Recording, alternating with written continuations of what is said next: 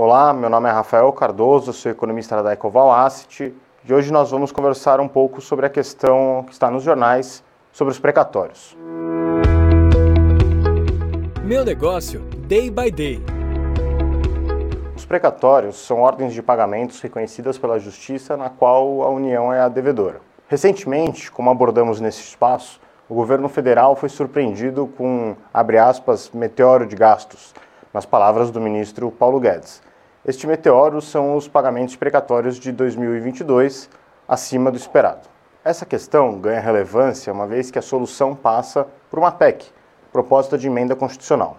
O governo federal, por sua vez, encaminhou o texto da PEC dos precatórios, mas a solução não agradou o público em geral. Nesse sentido, fica claro que tal projeto será alterado ao longo dos trâmites legislativos. Ainda que a solução final não seja óbvia, existem alguns caminhos possíveis a seguir. O primeiro deles seria acatar a proposta do governo, no qual, a depender do valor do precatório devido, haveria parcelamento da dívida. Além disso, seria criado um fundo com receitas provenientes de vendas de imóveis, privatizações, dividendos de estatais, para também bancar o pagamento desses precatórios.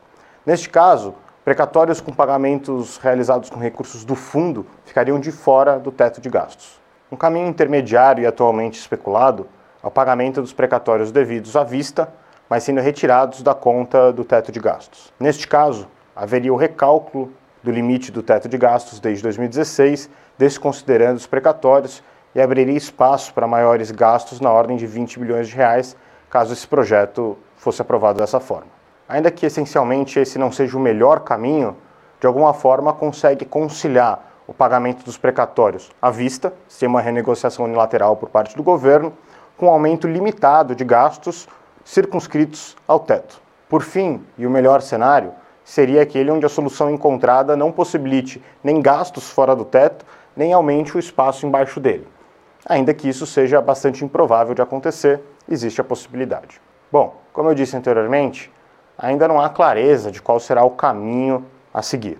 A solução intermediária, que eu citei agora há pouco, nos parece ser a mais provável e provavelmente uma boa alternativa visando minimizar possíveis riscos relativos ao arcabouço do teto de gastos. Espero que essas informações o ajudem a mapear os próximos passos da PEC dos precatórios e entender os riscos envolvidos.